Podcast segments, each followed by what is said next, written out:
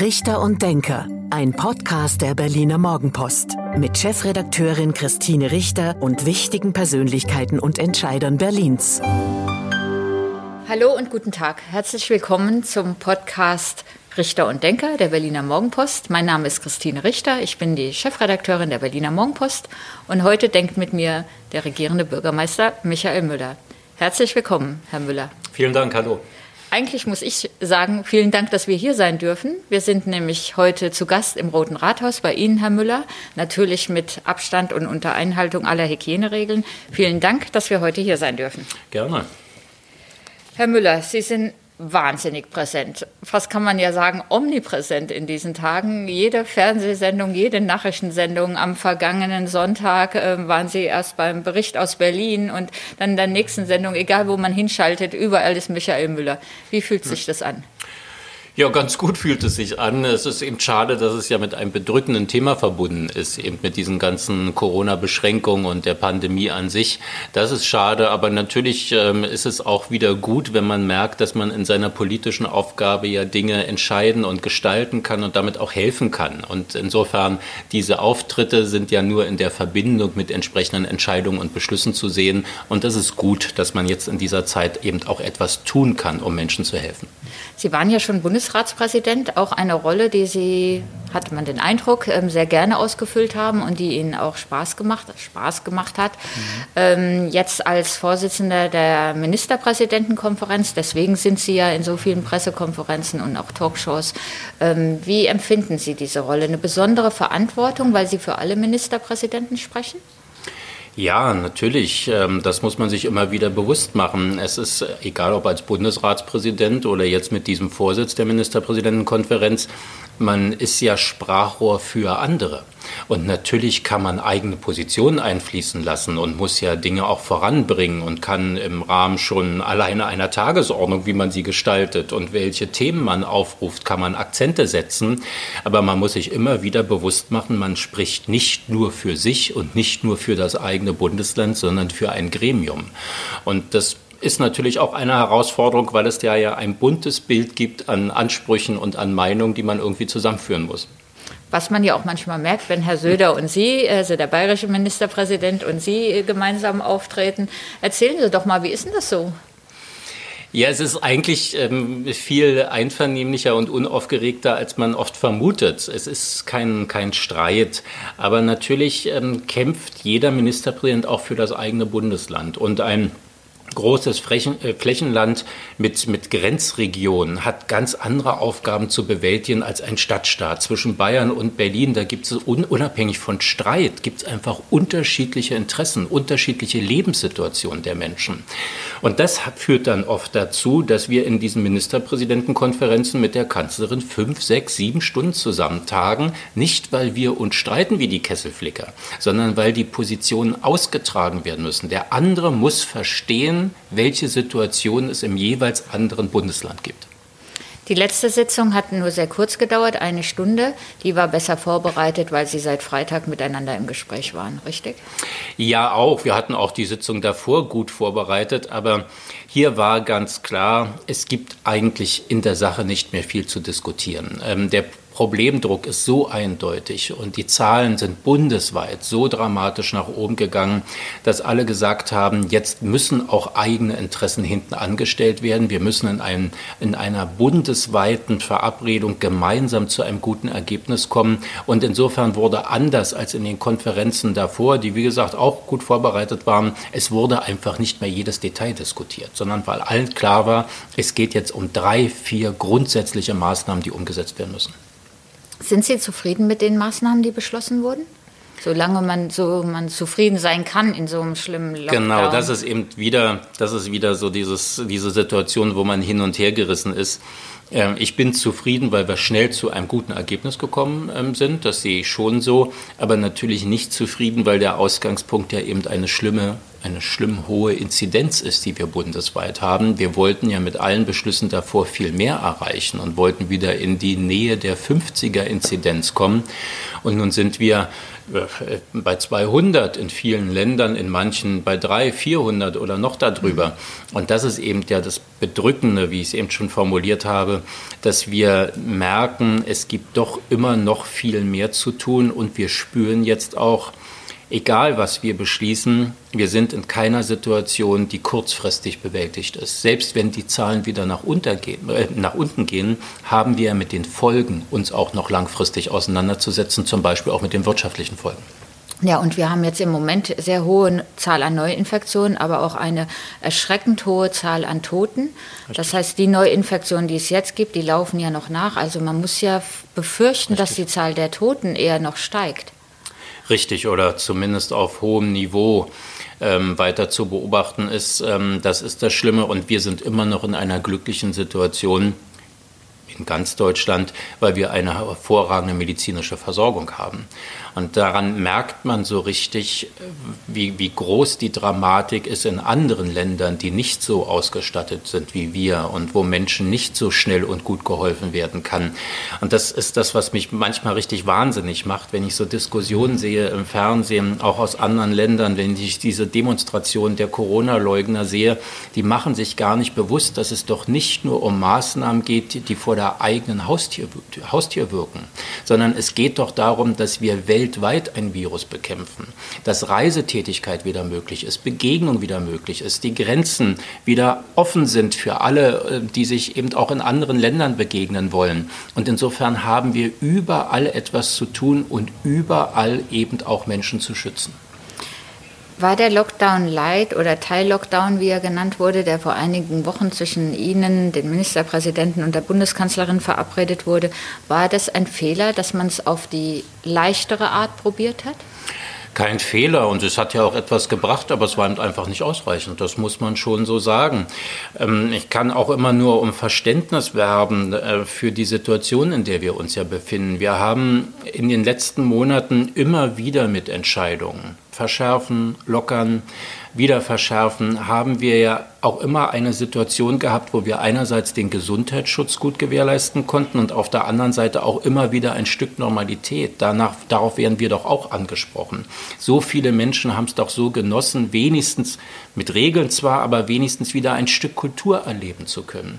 Äh, die, die Nachbarn, die Freunde wieder zu treffen, sich unter freiem Himmel in der Stadt versammeln zu können, das, in die Gottesdienste gehen, das ist doch auch wichtig. Das gehört doch zu unserem Zusammenleben auch dazu. Und insofern ist es ist immer eine Abwägung, ein, ein, eine Gratwanderung, wie weit können wir gehen und wo müssen wir doch wieder einschränken. Und leider sind wir jetzt eben an einer Situation, wo wir sehen, wir müssen doch wieder vieles strenger formulieren, weil die Zahlen sonst immer weiter nach oben gehen. Na, es sind ja ganz schön viele Besserwisser, Wisser unterwegs, die jetzt wissen, was man alles hätte im Sommer schon machen können. Ähm, nehme da meine Journalistenkollegen ausdrücklich nicht aus. Hätten Sie im Sommer was anderes machen müssen? Nein, das sehe ich nicht, sondern im Sommer, wir hatten sehr niedrige Zahlen. Wir haben gesehen, dass wir vieles ermöglichen können und die Zahlen niedrig bleiben. Das sehe ich ähm, schon so, dass wir da sehr, sehr ja, sachgerecht auch gehandelt haben, auch bundesweit. Ähm, ich glaube eher, die entscheidende Situation war die jetzt im Herbst, als es dann auch wieder Reiserückkehrer gab, die ganze Ferienzeit, die Menschen mehr zu Hause waren und wir doch gesehen haben, dass die Beratung der Wissenschaft stimmt, ganz viele Infektionsketten entstehen aus diesen privaten Kontakten im privaten Umfeld und zwar unterschiedlicher Natur. Das kann der 70. Geburtstag genauso sein wie das Abholen des Kindes von der Schule. Überall, wo Kontakte entstehen, können eben Infektionsketten ausgelöst werden. Und in dieser Phase im Herbst, das sage ich im Rückblick, da hätte dann vielleicht doch schneller oder entschlossener noch entschieden werden müssen. Aber nochmal, bis heute sehen wir auch, dass es umstritten ist sowohl in der Wissenschaft wie bei vielen in der Wirtschaft, die sagen, Mensch, schießt ihr nicht übers Ziel hinaus. Wie haben Sie denn die ähm, Glühwein trinkenden Menschen erlebt, ähm, die ja in den vergangenen ähm, Wochen sich abends getroffen haben, auch lange getroffen haben, in großen Gruppen zusammenstanden?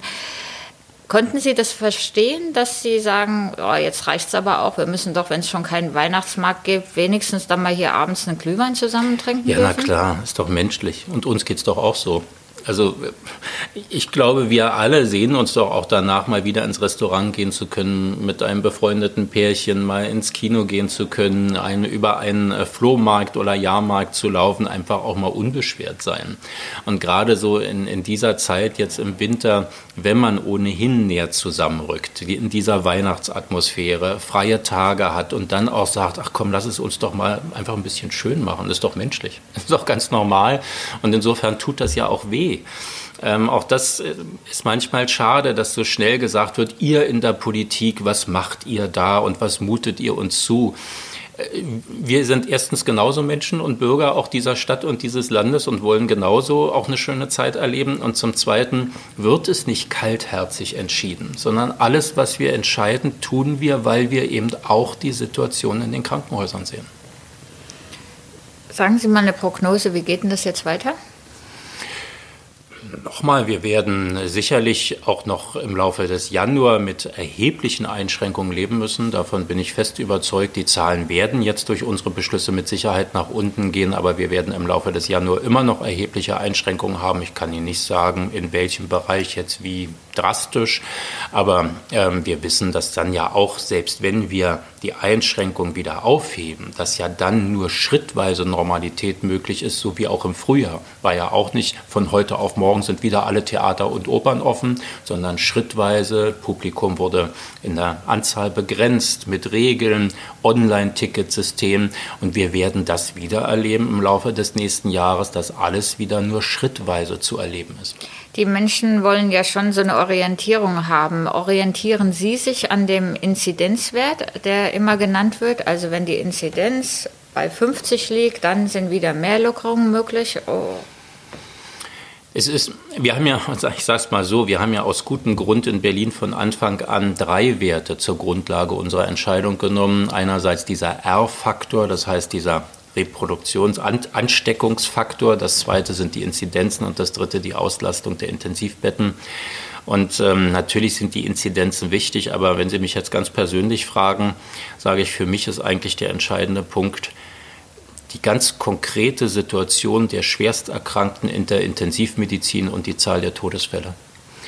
Ähm, das, das macht mir die Dramatik deutlich. So auch, auch eine Inzidenz, wenn sie gut zu bewältigen ist, wenn wir wenig Schwersterkrankte und äh, Verstorbene haben, ist ja etwas, mit der man sogar umgehen kann. Aber wenn man sieht, wie die Konsequenz ist, dass es eben nicht nur leichte Symptome sind, dass die Menschen eben nicht gut damit leben können, sondern dann tatsächlich junge, gesunde Menschen auf der Intensivstation landen und innerhalb weniger Tage auch versterben, dann ist das für mich der Punkt, der mir diese Dramatik deutlich macht und nicht so sehr diese doch relativ abstrakte Zahl der Inzidenz.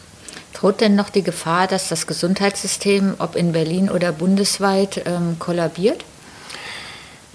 Ich glaube, kollabieren ist zu drastisch ausgedrückt, weil wir doch eben immer noch zusätzliche Kapazitäten uns erschließen können. Ganz konkret in Berlin, wir haben nicht nur Vivantes und Charité, wir haben viele private ähm, Gesundheitsversorger, wir haben dann unser Notfallkrankenhaus mit 400 Plätzen. Was das noch heißt, nicht gebraucht wird bislang. Ja, zum, zum Glück. Aber wir haben immer wieder Kapazitäten, wo wir sagen können, wir, wir müssen nicht rechnen wie mit Bildern aus anderen Ländern, die wir ja gesehen haben im Laufe des Jahres, wo Menschen auf den Fluren liegen oder gar nicht mehr in Krankenhäusern versorgt werden können. Der entscheidende Punkt ist bei uns aber nicht die Bettenkapazität, sondern das entsprechende Fachpersonal am Bett. Und selbst da sage ich auch noch, dass wiederum nicht entscheidend ist die Anzahl der Menschen, sondern dass sie jetzt an ihre Belastungsgrenze kommen. Man muss ja sehen, die Ärzte, die Pfleger, die Krankenschwestern, die arbeiten seit Monaten 24-7, ohne Entlastung, ohne wirklich längere Urlaubsphasen, wo sie sich erholen können. Und dann auch ja noch der psychische Druck. Es ist ja nicht nur körperlich anstrengend, einen Menschen zu wenden. Wir wissen ja jetzt, die intensiv Beatmeten müssen gewendet werden in dem Krankenbett. Das sind fünf Menschen gleichzeitig am Patienten, die das machen müssen. Es ist ja auch über Monate die psychische Belastung zu sehen, dass man an Grenzen kommt, dass Menschen sterben. Und da sage ich, man, kommen wir vielleicht auch an Kapazitätsgrenzen, weil wir es den Pflegenden einfach nicht mehr länger zumuten können. Und auch deshalb sind unsere Maßnahmen jetzt so wichtig, auch um die Pflegenden zu entlasten. Es gibt einen kleinen Silberstreifen am Horizont, den Impfstoff. Vielleicht ist er auch ein großer. Vielleicht geht es jetzt auch sehr viel schneller schon, also doch noch vor Weihnachten, dass mit dem Impfen begonnen werden kann. Bekommt Berlin genug Impfdosen? Was ist genug? Äh, mir wäre am liebsten, morgen hätten wir für alle knapp vier Millionen Berlinerinnen und Berliner den Impfstoff. Das wird so leider nicht kommen. Ähm, aber wir werden zumindest auch wieder schrittweise, jetzt sicherlich ab Anfang des Jahres werden wir Impfdosen bekommen. Und man muss ja immer berücksichtigen, dass alle zweimal geimpft werden müssen. Ähm, insofern brauchen wir schon viel Kapazitäten und viele Impfdosen auch, um dann wirklich die Stadt praktisch durchimpfen zu können oder zumindest alle erreichen zu können, die es auch wollen, die eine Impfung auch in Anspruch nehmen. Und das wird eben auch ein Punkt sein, der uns bestimmt bis Mitte nächsten Jahres beschäftigt.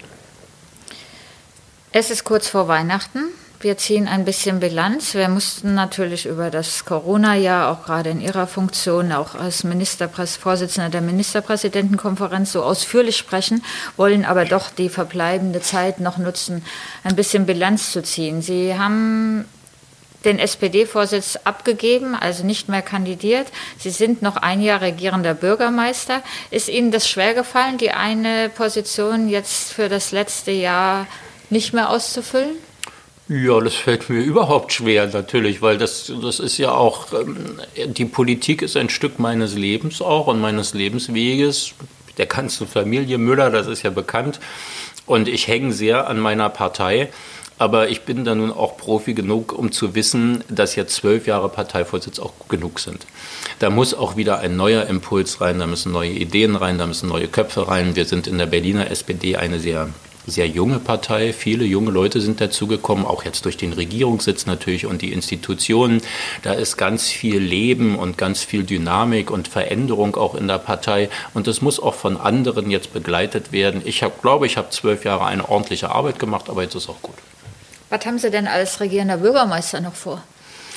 Naja, wir haben ja schon über Corona gesprochen. Da wird mir ja nicht langweilig und mit dem äh, Vorsitz der Ministerpräsidentenkonferenz auch nicht. Aber ich habe konkret als Regierender für die Stadt natürlich mir noch viel vorgenommen, ganz besonders für Wissenschaft und Forschung. Wir haben jetzt die Grundsatzbeschlüsse ja zum Beispiel für das Deutsche Herzzentrum, für den Ausbau. Das will ich jetzt auf den Weg bringen, dass das unumkehrbar ist. Wir haben jetzt gerade wieder von der Bundesebene neue Fraunhofer-Institute finanziert bekommen. Große Überraschung und doch eine große Anerkennung des Wissenschaftsstandorts Berlin. Das ist wirklich so, das ist so schön und so fantastisch, dass wir da eine zusätzlich tragende Säule haben, ja auch für wirtschaftliche Entwicklung. Mit diesen Instituten sind Investitionen und Arbeitsplätze verbunden, die wir dringend brauchen in unserer Stadt. Und ähm, das will ich alles äh, weiter voranbringen. Naturkundemuseum, also da ähm, alleine bei Wissenschaft und Forschung und erst recht, wenn man an Wohnungsbau denkt und solche Themen, da ist genug zu tun. Der rot-rot-grüne Senat ähm, fällt in letzter Zeit ein bisschen auf, dass man das Gefühl hat, die Gemeinsamkeiten sind aufgebraucht. Ja. Klaus Lederer hat mal gesagt, hätten wir es mal von Anfang an so gemacht. und er hat recht. Ähm, das ist, äh, ich glaube, wenn man jetzt mit ein bisschen Abstand und, und äh, ja, vielleicht auch gelassener auf die Situation unserer Zusammenarbeit guckt, muss man sagen, dass wir vielleicht alle drei auch mit zu viel Erwartung gestartet sind. Dass wir dachten, wir sind doch politisch uns so nah in den Grundüberzeugungen Rot-Rot-Grün. Da muss doch ganz viel sofort ganz perfekt und reibungslos klappen. Und dann haben wir schnell gemerkt, wir sind eben doch konkurrierende Parteien. Und wir sind auch Parteien, die durchaus einen unterschiedlichen Anspruch haben in der Verkehrspolitik, in der Baupolitik, in der Migrationspolitik. Es gibt so viele Themen, wo wir dann doch merkten, nee, nee, also hier ist schon was zu diskutieren. Wir sind nicht eine Partei. Und daraus sind viele Reibereien und Konflikte entstanden. Und wir merken jetzt wieder in dieser Krisenzeit, durch Corona merken wir wieder, dass es eben doch viel Gemeinsamkeiten und, Gemein und, und Grundverständnis gibt. Und das schweißt zusammen. Und tatsächlich, wir sind sehr, sehr einvernehmlich unterwegs. Wir streiten über den einen oder anderen Punkt auch mal, aber nie vorwurfsvoll, sondern immer an der Sache orientiert. Und das macht jetzt gerade richtig Spaß. Und wer hat Sie in den Jahren davor, in den letzten vier Jahren am meisten genervt? Die Grünen oder die Linken? Nun ist ja die Zeit dieses Podcasts hier begrenzt. Also insofern wollen wir da jetzt nicht lange drüber reden. Nein, das ist eben so. Wenn man, wenn drei Partner zusammen sind, äh, da äh, nervt jeder auch mal den anderen. Und ähm, das muss man auch gar nicht personifizieren, sondern mitunter sind einfach auch Parteistrukturen hinter den Aktivitäten hinter den handelnden Aktiven ja nicht einfach. Da gibt es eine Erwartungshaltung eines Parteitages. Das kann meiner so sein wie der der Grünen oder Linken. Da gibt es Fraktionsbeschlüsse, die müssen berücksichtigt werden. Und alles das ist schon bei zwei Partnern nicht einfach, bei dreien erst recht. Sie wollen ja in den Bundestag. Sie kandidieren für den Bundestag, haben auch die Nominierung in Charlottenburg-Wilmersdorf ähm, gewonnen. Und Sie haben mal gesagt, Sie würden sich gerne ums Bauen, Baubereich, Wohnen, Wohnungspolitik kümmern. Warum? Auch es gibt noch mehr Themen. Wir haben ja auch schon über Wissenschaft und Forschung gesprochen. Bauen, richtig, das, ähm, das ist auch so Stadtentwicklungspolitik. Ja, das sind einfach Themen, ähm, die in Berlin eine große Rolle spielen, wo ich viel Erfahrung gesammelt habe, wo ich auch Dinge, also wo ich diese Erfahrung auch einbringen kann in die Bundespolitik und auch auf Entwicklung frühzeitig aufmerksam machen kann und sie gestalten kann. Insofern sage ich, das sind Bereiche, die mich sehr interessieren. Wenn wir heute sehen in Berlin, dass Wohnungen fehlen und wie schwierig es ist, auch mit der Stadtgesellschaft das zu verabreden, wo und wie werden Wohnungen gebaut, dann spielt sich doch das nicht nur in Berlin ab, sondern es spielt sich hier früher und dramatischer ab. Aber eigentlich haben wir bundesweit eine Wohnungssituation zu bewältigen und eine Wohnungskrise. Es fehlen mindestens 100.000 Sozialwohnungen, äh, äh, so, äh, Sozialwohnungen äh, deutschlandweit. Und dafür kann man doch Programme formulieren, das kann man vorantreiben, das kann man versuchen, äh, auch mit den Haushaltspolitikern auf den Weg zu bringen. Also insofern glaube ich, Berliner Erfahrungen im Bundestag können nicht schaden. Aber Berlin war jetzt nicht so erfolgreich beim Bauen. Wieder werden weniger Wohnungen fertiggestellt als eigentlich geplant. Wir haben einen Mietendeckel, der äußerst umstritten ist, der im nächsten Jahr vom mhm. Gericht entschieden wird. Naja, nun ist ja der Mietendeckel, auch, auch wenn er umstritten ist, ist es ja trotzdem etwas, was bundesweit sehr beachtet wird. Und auch das ist ein gutes Beispiel. Ich weiß von vielen Bürgermeisterkollegen, die sagen, na, ihr traut euch was, ich bin noch nicht so weit, dass ich das politisch bei mir durchsetzen kann, aber wenn ihr erfolgreich seid, dann werden wir sofort sehen, wie wir es übernehmen können.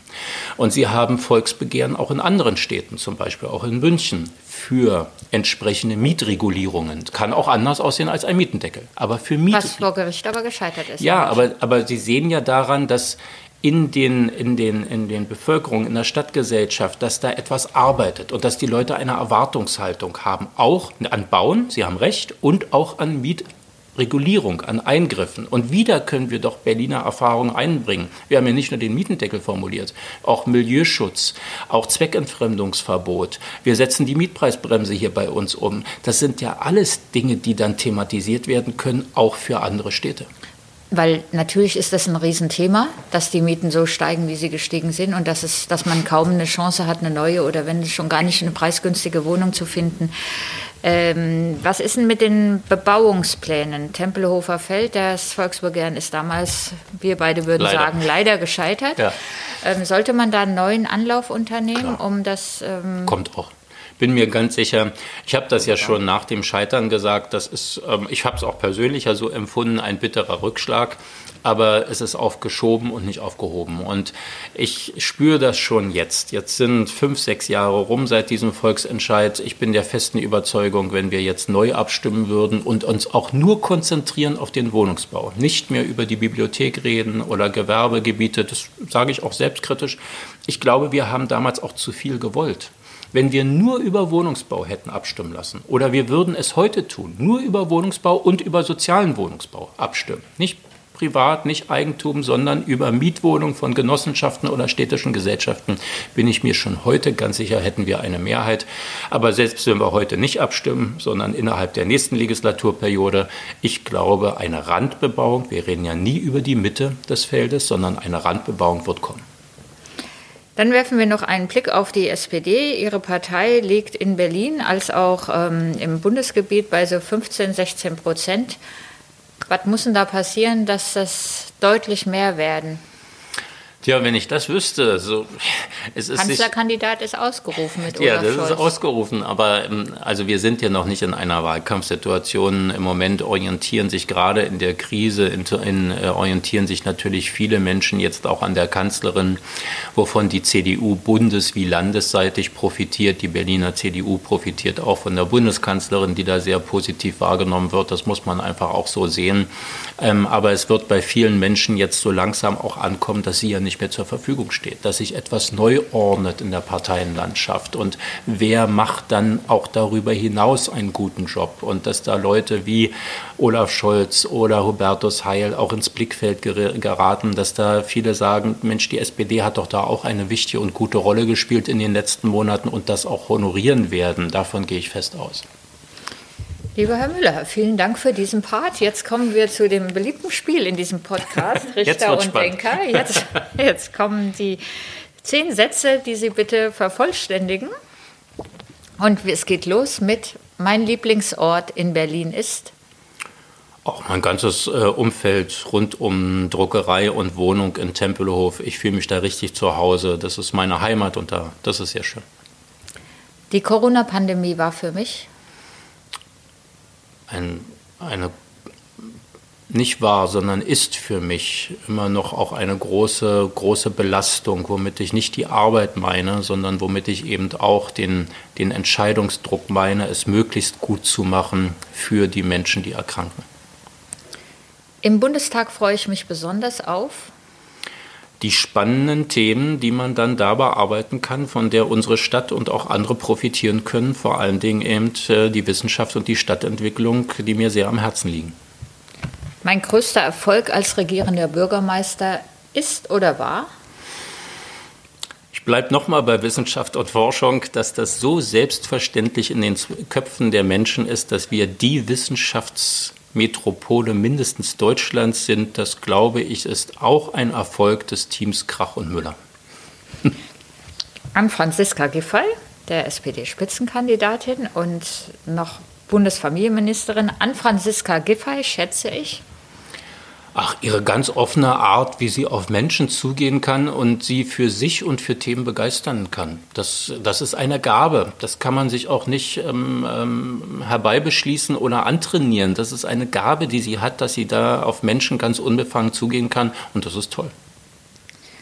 Das Humboldt-Forum hier um die Ecke des Roten Rathaus. Das Humboldt-Forum wird einmal der Anziehungspunkte für Menschen aus der ganzen Welt. Ich bin so begeistert von diesem Gedanken, eine Diskussionsplattform zu haben, Menschen aus der Welt einzuladen, um mit uns über unsere Erfahrung und unsere gemeinsame Geschichte, auch, auch schwierige Geschichte diskutieren zu können. Ein toller Gedanke, ein toller Ort. An der Berliner SPD mag ich Ihre Vielfalt. Ihre Vielfalt, die manchmal auch anstrengend ist, aber eine Partei, die nicht diskutiert und nicht vielfältig ist, ist totlangweilig und in der würde ich nicht Mitglied sein wollen. In der rot-rot-grünen Koalition vermisse ich?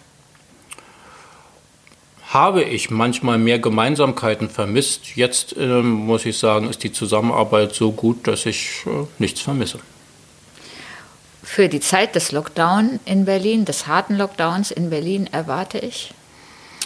Erwarte ich eine große Solidarität der Berlinerinnen und Berliner. Sie haben es in den letzten Monaten schon so oft gezeigt und immer, wenn es hart auf hart kommt, war allen bewusst, was zu tun ist. Und ich glaube, diese Solidarität werden wir wieder spüren. Und Abschluss, der Abschlusssatz zu Weihnachten wünsche ich mir eigentlich wie seit Jahren ein Hund, aber ich weiß, dass es nicht so kommen wird. Also es bleibt ein unerfüllter Wunsch. Herr Müller, herzlichen Dank für dieses Gespräch. Ähm, das war der Podcast Richter und Denker der Berliner Morgenpost. Mein Name ist Christine Richter, ich bin die Chefredakteurin der Morgenpost. Wir waren heute zu Gast beim regierenden Bürgermeister. Vielen Dank und bis zum Wiederhören.